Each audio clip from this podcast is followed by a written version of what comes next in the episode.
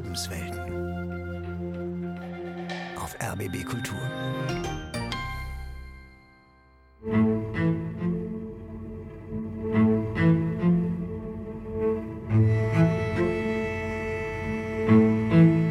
Ich habe das nicht mehr ertragen und wollte einfach auch nicht mehr zu ihm ins Bett. Ich wollte das nicht mehr. Ich wollte mich nicht mehr anfassen lassen, gar nichts. Ja. Und er war mit seiner Hand an meinen Hals und ich habe da nur gedacht, drück weiter zu, dann ist endlich ein Ende. Es kann sein, dass eine Frau einmal geschlagen wird und sofort geht. Und es kann sein, dass sie das zehn Jahre erträgt und dann erst geht. Es ist wirklich ganz unterschiedlich. Und dann hat meine Partnerin sich getrennt nach acht Jahren. Und dann war für mich einfach klar, weil es auch schon die zweite Beziehung von mir war, in der das stattfand, dass ich so nicht weitermachen will, weil sie sich auch genau deswegen getrennt hat. Ich sage, ich möchte das nicht in weiteren Beziehungen genauso weiterführen. Da war doch mal Liebe. Wege aus der Gewalt. Eine Sendung von Christiane Höck. Ich habe immer gedacht, ich bin selber dann schuld. Ich habe mir selber Schuld gegeben, dass er so ist zu mir, weil ich ihn vielleicht so dazu bringe. Nicole sitzt auf einer Parkbank. Die berufstätige Mutter von zwei Töchtern hat gerade Mittagspause. Nicole wurde von ihrem Lebenspartner geschlagen, gedemütigt, missbraucht. Immer wieder. Ich bin dann ausgezogen, während er nicht da ist. Ich habe es mir nie getraut, ihm irgendwas zu sagen, weil er das immer verdreht hat, mich beschimpft hat. Ich hatte ganz schlimme Angst, dass er mir doch was antut. Ja? Deswegen bin ich dann einfach abgehauen mit meiner Tochter. Ich habe nur das Notwendigste eingepackt, Hauptsache weg. Ich bin dann weg. Die 40-Jährige hat die Arme vor dem Körper verschränkt. Sie blickt auf den Boden. Ihre Gewalterlebnisse hat sie lange verheimlicht. In jeder Frau steckt das, glaube ich, dass man so eine Hoffnung in sich trägt, dass es alles besser wird, wenn man immer da ist und alles versucht, ihnen recht zu machen, nach dem Mund zu reden, ja. Nicole ist nur eine von tausenden Frauen in Deutschland, die von ihrem Partner misshandelt werden. Rund eine Viertelmillion Opfer häuslicher Gewalt meldete das Bundeskriminalamt für das Jahr 2022. Weil viele Frauen aus Angst und Scham schweigen und sich weder an eine Beratungsstelle noch an die Polizei wenden, lässt sich das Ausmaß nicht genau bestimmen. Das Drama hinter verschlossenen Türen ist jedoch längst keine Privatsache mehr. Seit 2002 ist das Gesetz zur Verbesserung des zivilgerichtlichen Schutzes bei Gewalttaten und Nachstellungen sowie zur Erleichterung der Überlassung der Ehewohnung bei Trennung in Kraft. Es stellt klar, wer schlägt, der geht. 2017 ratifizierte Deutschland die Istanbul-Konvention zur Verhütung und Bekämpfung von Gewalt gegen Frauen. Doch immer noch, trotz Gewaltschutzgesetz, müssen Frauen auf der Suche nach Sicherheit und Schutz für sich und ihre Kinder ihr Zuhause verlassen. Ein lebensrettender Anlaufpunkt das Frauenhaus. Am 1. November 1976 wurde das erste autonome Frauenhaus Berlin gegründet. Aus dem ersten Frauenhaus sind inzwischen deutschlandweit etwa 350 Frauenhäuser geworden. Und es zeigt, wie wichtig diese Anti-Gewaltarbeit ist, die Frauenschutzarbeit. Mittlerweile gibt es bundesweit ein ganzes Netzwerk von einschlägigen Beratungsstellen und Zufluchtsorten. Allein 20 Frauenhäuser und Beratungsstellen in Städten und Landkreisen Brandenburgs, sagt Henrike Krüssmann von der Berliner Initiative gegen Gewalt, kurz BIG. Der Verein koordiniert die unmittelbaren Hilfs- und Unterstützungsangebote sowie Beratungsstellen für betroffene Frauen und ihre Kinder. In Berlin wurde 2023 ein achtes Frauenhaus eröffnet. Nun stehen rund 900 Plätze in Frauenhäusern und Zufluchtswohnungen zur Verfügung. Meistens sind alle belegt.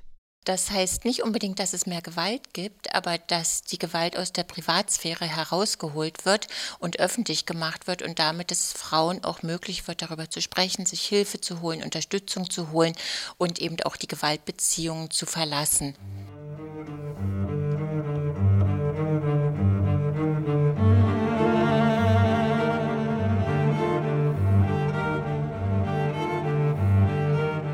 Nach drei gescheiterten Beziehungen muss sich Nicole erst wieder selbst finden.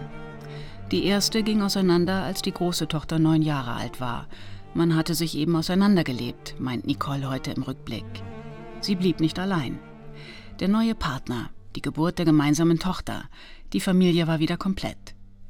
Als zunehmend Gewalt das Familienleben bestimmte, trennte sie sich wieder. Zwei Jahre danach meldete sich ein verflossener Schwarm aus der Teenagerzeit über Facebook bei ihr. Geschieden, ebenfalls zwei Kinder. Aus Neugier ließ sich Nicole auf ein Treffen ein. Ziemlich schnell zog das Paar zusammen. Und eine Schreckenszeit begann. Am Wochenende musste ich immer dastehen. War jedes Mal 11 Uhr, hat er sein erstes Bier geöffnet. Ja, und wenn das passierte, hatte ich schon Angst. Ich war immer bestrebt, mit den Kindern was zu unternehmen. Das hat er immer unterdrückt. Ich hätte ja da zu sein, im Schlafzimmer. Er hat mich schon von Anfang an genommen wie ein Stück Fleisch. Und ich habe immer versucht, mit ihm darüber zu reden, dass das halt nicht schön ist für mich. Aber er hat das irgendwie überhört. Ja. Es ist nicht nur die körperliche Gewalt, sondern auch die psychische Gewalt, sexualisierte Gewalt, ökonomische Gewalt, soziale Gewalt, die Partnerin isolieren. Häusliche Gewalt hat viele Gesichter, weiß Henrike Krüssmann von Big e.V. Letztendlich ist Gewalt all das, was gegen den Willen und ohne Zustimmung der betroffenen Frau passiert, um sie zu erniedrigen, um Kontrolle über sie erlangen zu können wobei wir wissen, dass psychische Gewalt oft noch sehr viel verheerender ist und sehr viel längerfristiger wirkt, als körperliche Gewalt wirken kann. Und da brauchen wir einfach viel, viel mehr Aufklärungsarbeit, damit eben solche Situationen dann auch bei Zeiten benannt werden. Nicole flüchtete mit der kleinen Tochter zu ihrer Mutter, konnte heimlich eine neue Wohnung mieten. Doch mit dem Wegzug war die Trennung noch nicht geschafft. Der Ex-Partner versuchte, sie mit Liebesbeteuerungen zurückzugewinnen bist die Einzige. Du, ich liebe dich. Also mir fehlt ja diese Liebe. Das hatte ich ja auch als Kind nicht. Ja. Ich bin trotzdem wieder zu ihm hin. Ja. ja. Das habe ich viermal mitgemacht. Viermal. Ja. Es ist sehr schwer, da rauszukommen. Jetzt habe ich die Telefonnummer gewechselt, in allen sozialen Medien blockiert dass er nicht an mich herantreten kann. Als Kind hat Nicole erlebt, wie ihr betrunkener Vater ihre Mutter verprügelte. Voller Angst zog sie sich in sich zurück, machte sich gleichsam unsichtbar. Dass ihre Töchter nun Vergleichbares miterleben mussten, bedrückt sie zutiefst. Aber sie ist froh, dass sie andere Frauen gefunden hat, mit denen sie darüber reden kann. Die Idee, eine Selbsthilfegruppe zu gründen, entstand in der Psychotherapie, die sie seit zwei Jahren macht. Wir haben gemeinsam gesucht, welche Ursache, warum ich zu solchen Männern überhaupt mich hingezogen fühle.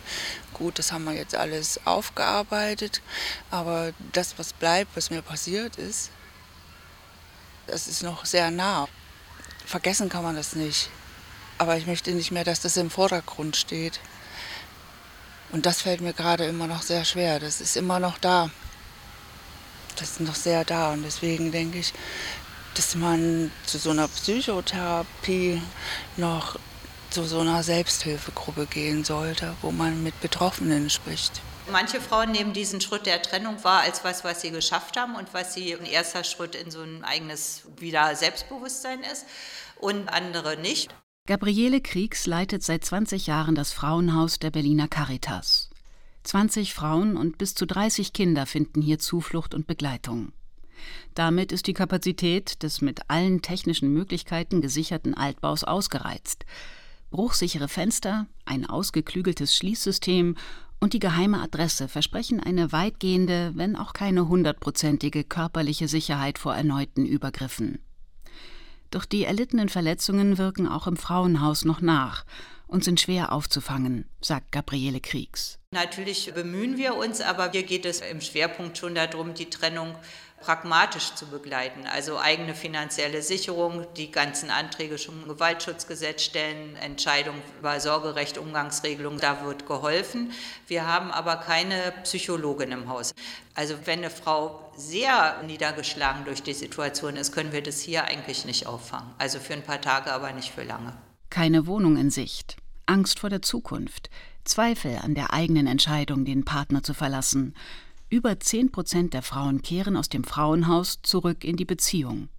Und es können bis zu einem Drittel sein, vermutet Gabriele Kriegs, weil bei vielen nichts über deren weiteren Weg bekannt ist. Manche wollen noch mal eine Chance geben. Dann gibt es Schlichtungsversuche verwandtschaftlicher Art, so über Umgänge Kinder. In der Regel behalten ja auch beide Eltern das Sorgerecht. Und da, glaube ich, wollen viele das erstmal so auch ohne Jugendamt und ohne Gericht probieren. Also ist so ein Grund. Ne? Der andere ist die Liebe, denke ich. Also tatsächlich, also wenn man das jetzt so ernst nimmt, gibt es da schon, glaube ich, auch Versuche, die Beziehung zu retten, trotz Gewalt. Wenn sie dann zurückgehen, ist es auch ihre eigene Entscheidung. Wenn dann aber Kinder mitgehen müssen und wir wissen, dass diese Kinder von dem Mann geschlagen wurden, dann äh, informieren wir das Jugendamt. Dann geht Kinderschutz für uns vor. Die Kinder können es nicht mitentscheiden und das ist das Problem.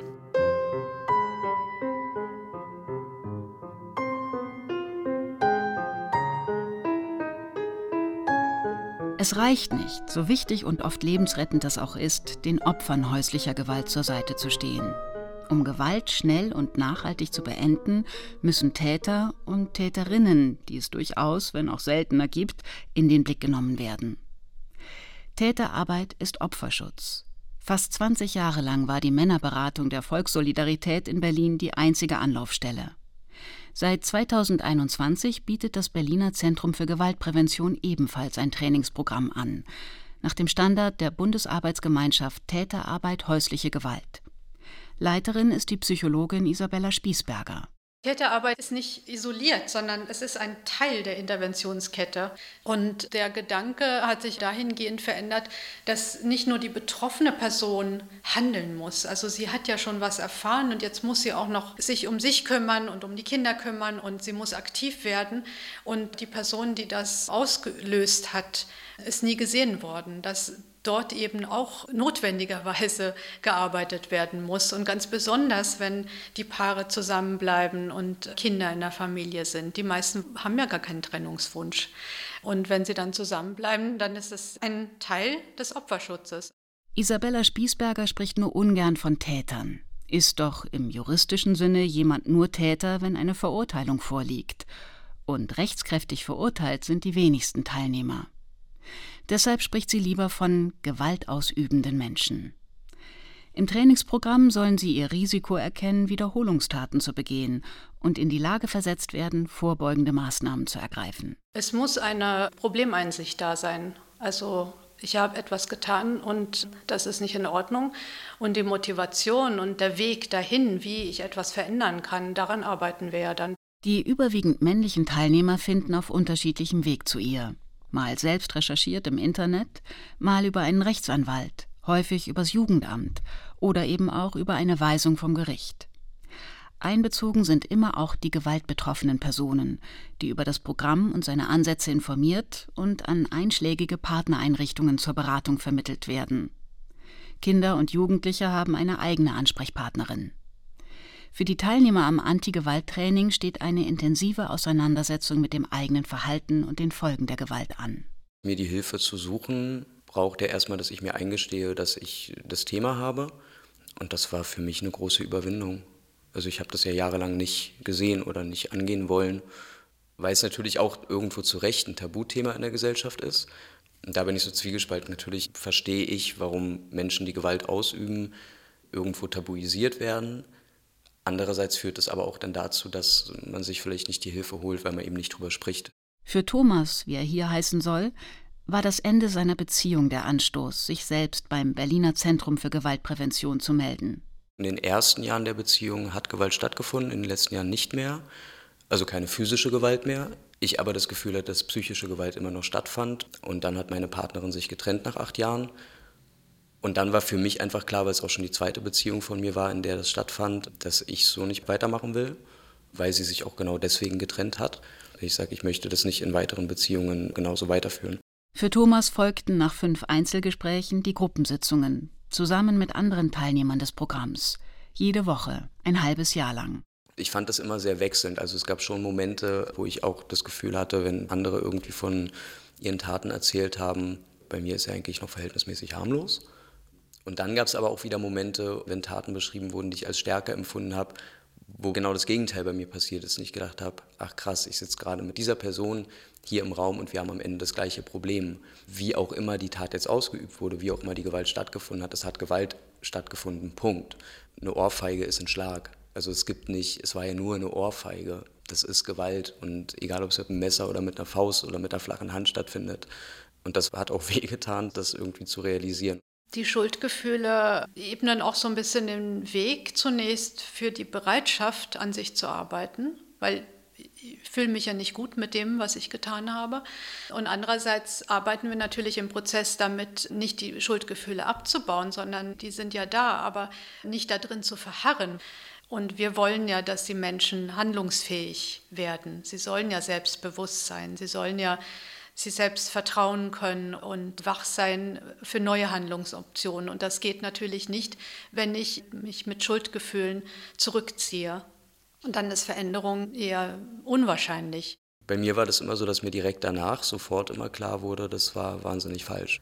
Ich nur in dem Moment das nicht gesehen habe und halt schwarz gesehen habe und da auch einfach die Kontrolle verloren habe. Und ab dem Moment, wo ich meine damalige Freundin weinend gesehen habe, ab dem Moment wurde mein Kopf dann auch wieder klar und ich habe gemerkt, das, das war ganz, ganz, ganz falsch. Und dann war das auch ganz am Anfang unserer Beziehung, dass ich das auch versucht habe, klein zu reden, weil ich sie nicht verlieren wollte, aber auch mir selbst gegenüber, weil ich es mir nicht eingestehen konnte und eben nicht sagen konnte, ich habe einen Fehler gemacht, es tut mir leid, sondern gesagt habe, ja, aber du hast mich doch auch provoziert und, ne, und wir müssen es zusammen hinkriegen, also auch ihr die Verantwortung dafür irgendwo übertragen habe. Natürlich war ich damals Täter, also ich will das für mich gar nicht verharmlosen, damit ich das auch als Warnsignal bei mir im Kopf habe und damit das auch bleibt. Thomas, der sich nicht als Macho bezeichnen würde, wurde schmerzhaft klar, wie tief überkommene Vorstellungen von Kraft und Stärke, wie patriarchalische Machtverhältnisse immer noch und unbewusst in seine Beziehungen hineinwirken. Gewalt bringt zunächst Vorteile, eigene Interessen lassen sich so schnell durchsetzen und unangenehme Konflikte brachial beenden. Daher gehören alltagstaugliche Alternativen zu einer gewaltfreien Beilegung zum Trainingsprogramm. Eine Methode, die wir auch in äh, hoch eskalierenden Konflikten mitgeben, ist, die Situation zu verlassen. Also ich äh, bin kein Verlierer, wenn ich gehe ja, sondern äh, wirklich so dieses Gefühl zu haben, ich kann mit erhobenem Haupt aus einer Situation rausgehen und ich habe was Gutes getan. Ich habe die Situation gerettet. Und für die Partnerin ist es dann auch sinnvoll, das zu wissen. Wenn der Partner dann in einem Konflikt plötzlich gehen möchte und sie sich in die Tür stellt und ihn nicht gehen lässt, dann dann funktioniert die Methode natürlich nicht so gut. Ne? Und dann äh, arbeiten wir natürlich auch daran, dass diese Methode nicht als ein Argument genutzt wird, um sich aus bestimmten Themen herauszuziehen. Ne? Das sind vielleicht wichtige Sachen, die zu klären sind, aber just in diesem Moment ist das eben äh, nicht der richtige Zeitpunkt dafür. Ganz praktisch war für mich dieses wirklich sich selbst besser kennen heißt seine eigenen Bedürfnisse und Grenzen wahrnehmen und die auch verteidigen, aber eben nicht in einem Kampfmodus, sondern eben schon vorher zu kommunizieren, darüber zu sprechen, dass Wut meistens ja ein sekundäres Gefühl ist und dahinter eigentlich was anderes steckt. Eine Trauer, eine Angst, eine Enttäuschung, eine Verletzung oft steckt. Und das zu sehen, darüber zu sprechen und zu sagen, das tut mir gerade weh, wenn du mich beleidigst. Über 70 Prozent der Teilnehmer und Teilnehmerinnen berichten von eigenen Gewalterfahrungen in der Kindheit. Ich hatte da vorher auch schon den relativ eindeutigen Ansatz, dass ich auch selbst häusliche Gewalt erlebt habe als Kind, ausgehend von meinem Vater, weil von meinem Vater regelmäßig meine Grenzen übergangen wurden und meine Bedürfnisse als Kind wenig Rolle gespielt haben. Und das war dann halt dieser Knackpunkt in der Biografie. Das hilft mir natürlich halt zu verstehen, wo es herkommt, um dann halt auch diesen Lösungsweg zu finden. Der Zusammenhang mit dem Verhalten in späteren Partnerschaften liegt auf der Hand, so Isabella Spießberger. Aber die meisten kennen wahrscheinlich den Satz, ich will nie so werden wie mein Vater und jetzt bin ich es nun doch geworden. Ne? Aber es ist nicht eine Rechtfertigung für mein Handeln, es ist eine Erklärung. Also es erklärt einfach, woher bestimmte Verhaltensweisen kommen. Also was habe ich als Kind gesehen, gelernt. Ne? Kinder lernen ja Modell, die sehen ja ihre Eltern, die erleben, wie sie streiten. Streiten gehört zu jeder gesunden Beziehung dazu. Es ist nur eine Frage, wie und welche Machtverhältnisse innerhalb der Beziehung herrschen. Und das erleben die Kinder und das nehmen sie mit. Und genau diese Machtverhältnisse sind entscheidend für den Beratungsansatz. Gewissermaßen klassisch sind die meisten Angebote bei häuslicher Gewalt getrennt auf Opfer und Täter zugeschnitten. Doch längst nicht alle Paare mit Gewalterfahrung finden sich in diesem Ansatz wieder.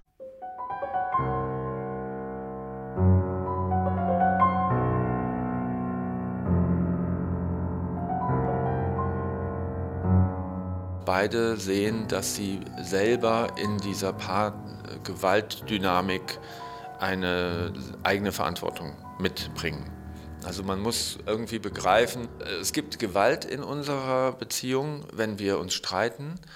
Das ist wie etwas, was uns so passiert, aber da bin auch ich selber dran beteiligt und nicht nur mein Partner. Manchmal ist es einfach auch so, dass man das wie ein Fremdkörper erlebt, diese Art von Streits und dem gegenüberstehen auch noch sehr viele schöne Dinge, die man erlebt als Paar. Das sind manchmal vielleicht auch ganz leidenschaftliche Paare, die auch sehr viel Innigkeit erleben.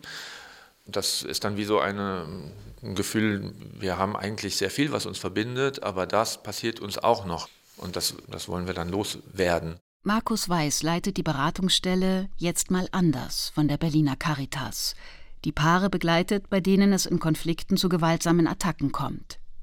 Seine Kollegin und Co-Beraterin Dorothee Schilling ergänzt: So wie da Streit eskaliert bei Paaren, die hierher kommen und nach jetzt mal anders beraten werden wollen und sollen und können, geht es darum, dass beide gegenseitig übergriffig sind und beide aneinander leiden. Also da kann ich nicht von einer klaren Täter-Opfer-Struktur sprechen, sondern da sind beide alles. Es gibt zwei Täter und zwei Opfer. Also jetzt mal anders setzt voraus, dass eine Bereitschaft da ist, auch wirklich miteinander zu reden und zu arbeiten. Wenn die Bereitschaft nicht da ist, dann geht gar keine Beratung. Wirklich, dann geht einfach gar nichts. Wenn es um Macht und Kontrolle geht, wie bei einseitiger patriarchaler Gewalt, ist so ein Paargespräch unmöglich. Die gewaltbetroffene Frau könne gar nicht über ihre Gefühle und Bedürfnisse sprechen, weil das sofort neue Gewalt provozieren würde. Deshalb überprüfen Markus Weiß und Dorothee Schilling, ob das hilfesuchende Paar für die Beratung durch jetzt mal anders in Frage kommt. Dann wird miteinander geredet und gearbeitet. Bis zu zehnmal, jeweils anderthalb Stunden alle 14 Tage. Und zu viert. Dem Paar sitzen zwei Berater gegenüber. Der Ablauf ist fast immer gleich. Es gibt kleine Sicherheitscheck-ins, also die wir einzeln machen, aber die sind nur ganz kurz. Und dann sitzen wir in der Regel zu viert in einem Raum und das ist alles sehr transparent für das Paar. Jeder hört, was bei dem anderen das Hauptthema ist. Ne? Also jeder hat so andere Vorstellungen, Probleme, Triggerpunkte, die ihn dazu bringen, dass er wütend wird. Und jeder der beiden hat auch eigentlich einen anderen Weg, wie er da rauskommen kann. Und den verfolgen wir quasi in der Sitzung. Das heißt, Partner A beginnt und sagt, mein Problem ist, dass sie mich immer anschreit. Das darf so stehen bleiben. Sie würde dann sagen, ja, aber er schubst mich immer. Dann würde man das verquicken. Und in diesem Wechsel von beiden Beratern hört man mehr, kann wortwörtlich aufgreifen und wir haben die Möglichkeit, wenn wir merken, es gibt einen Punkt, wo es auch in der Beratung droht zu eskalieren, zu sagen, stopp, wir trennen die Situation. Wir sind da sehr streng, wie wir das Gespräch führen. Und das ist auch ein Schutz eigentlich. Also vielleicht auch gerade für diese Gewaltdynamik, die entsteht ja auch verbal, dass es auch im Idealfall vielleicht auch so ein gutes Beispiel gibt für das Paar, weil sie merken, okay, ich bin gleich dran und kann jetzt gleich auch meine Sicht darstellen. Das ist ja immer ganz wichtig dann übe ich mich jetzt mal ein bisschen im Zuhören und dann geht es umgekehrt immer so weiter. Gegründet wurde jetzt mal anders vor gut zehn Jahren als Modellprojekt. Inzwischen arbeiten auch weitere Beratungsstellen nach diesem Ansatz, konsequent die Gewalt in den Fokus zu nehmen und mit dem Paar Auswege zu suchen. Vorgaben machen die beiden Berater nicht. Jedes Paar braucht eigene Lösungen.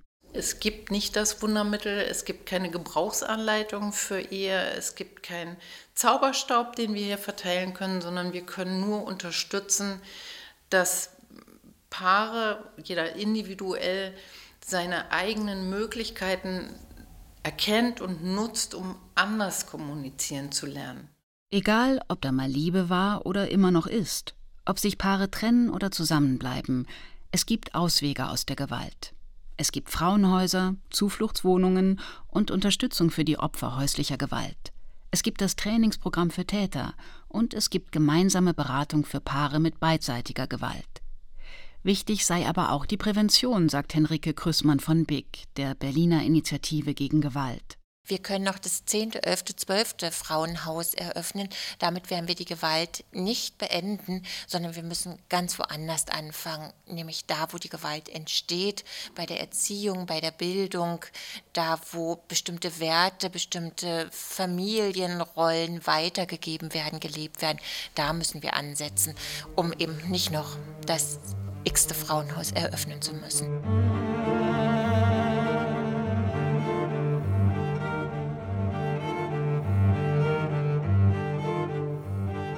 Nicole, die ihre Gewalterfahrung mit Hilfe einer Psychotherapie verarbeitet, ist dabei, sich in ihrer neuen Wohnung einzurichten. Zusammen mit ihrer jüngeren Tochter, die mittlerweile zwölf ist. Sie hat sich sehr verändert. Sie war ein aufgewecktes Mädchen. Sie ist sehr ruhig, sehr schüchtern. Dafür, ich darf das eigentlich gar nicht sagen, hasse ich mich. Ich habe ihr immer gesagt, es wird alles gut, wird alles gut, hab Geduld. Ja, es ist halt nichts gut geworden. Jetzt ist sie schüchtern, hat kein Selbstbewusstsein, so wie ihre Mutter kein Selbstvertrauen, nichts. Dabei ist sie ein ganz tolles Mädchen. Ja, jetzt versuchen wir eben wieder Stärke äh, zu na, erlernen, bekommen. Nach der Trennung hat Nicole wieder Kontakt zu früheren Freunden, die sie auf ihrem Weg unterstützen. Und auch der Austausch in ihrer Selbsthilfegruppe macht ihr Mut. Wir haben nur ein Leben und man sollte es so leben, wie man das für richtig hält. So eine Beziehung sollte eigentlich auf Augenhöhe passieren. Gell? Oder ein Geben und ein Nehmen und nicht nur ein Geben. Und der Partner nimmt und nimmt und saugt einen richtig aus.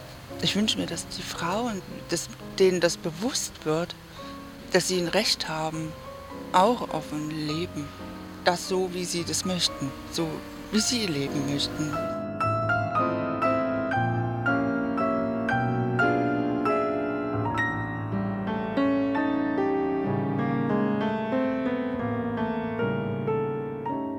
Da war doch mal Liebe. Wege aus der Gewalt. Sie hörten eine Sendung von Christiane Höck. Es sprach Nina West. Ton Nina Kluge. Redaktion Anne Winter. Regie Paul Sonderegger.